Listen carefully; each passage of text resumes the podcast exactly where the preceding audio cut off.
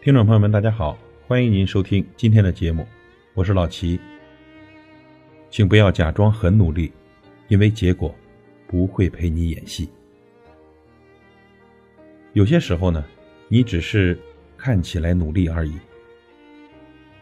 我们每个人的微信里呢，都会有这样的一群人，他们每天呀，都会让你感觉特别忙，每天热衷于在朋友圈发“你见过凌晨四点的北京吗？”又或者。没有通宵过，不足以谈人生，等等等等。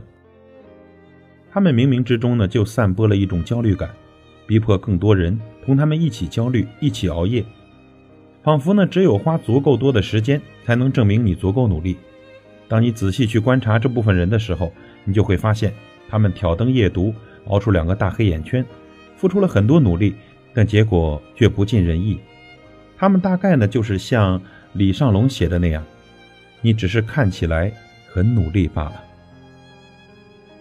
我带过一个真正努力的学员，每天翻看和他的聊天记录，我都在感慨，这是一个多么坚强有毅力的女孩啊！她在报上考试之后呢，就告诉我，每天都会来跟我微信打卡学习，把自己疑惑的题和考点都发给我。之后的每一天，如果早的话是晚上十一点，晚的话就是凌晨一两点，甚至凌晨四点。都会按照之前的约定来微信打卡学习。后来呢，我了解到他的生活，他每天花在通勤上要四个小时，必须在早上五点起床赶第一班地铁去上班。之后的几天呢，没有看到他的打卡。后来经过询问，才听他说起，因为他的父亲不幸患了癌症，母亲身体又不好，有段时间母亲住院，一直来回奔波，实在是无暇顾及学习。后来，等母亲身体恢复好一点了，又开始继续的微信打卡。越了解他的生活，也就越发钦佩他。后来呢，我去翻看了他的朋友圈，发现他在我这里学习的同时，还在学习英语，偶尔也会和三两好友小聚，闲暇时间也会在城市近郊短足，也会发自己父亲好转的照片，也会发自己的自拍，秀下自己的小猫咪。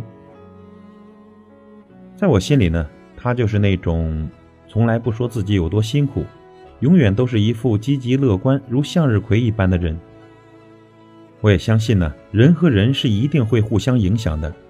人们总说，通过七个人就可以把目前不熟悉的两个人联系起来，而我想，让我遇到了这样的人，也是为了让彼此更好吧。别对自己说谎，我们所说的努力。不是你在课堂上聚精会神的听讲，却未打开笔帽；也不是带着书本，拿着星巴克在图书馆里摆拍。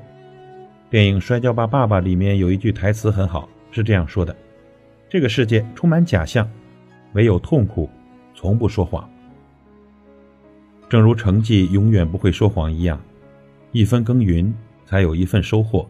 请不要假装很努力，因为结果不会陪着你演戏。感谢您的收听，我是老齐，再会。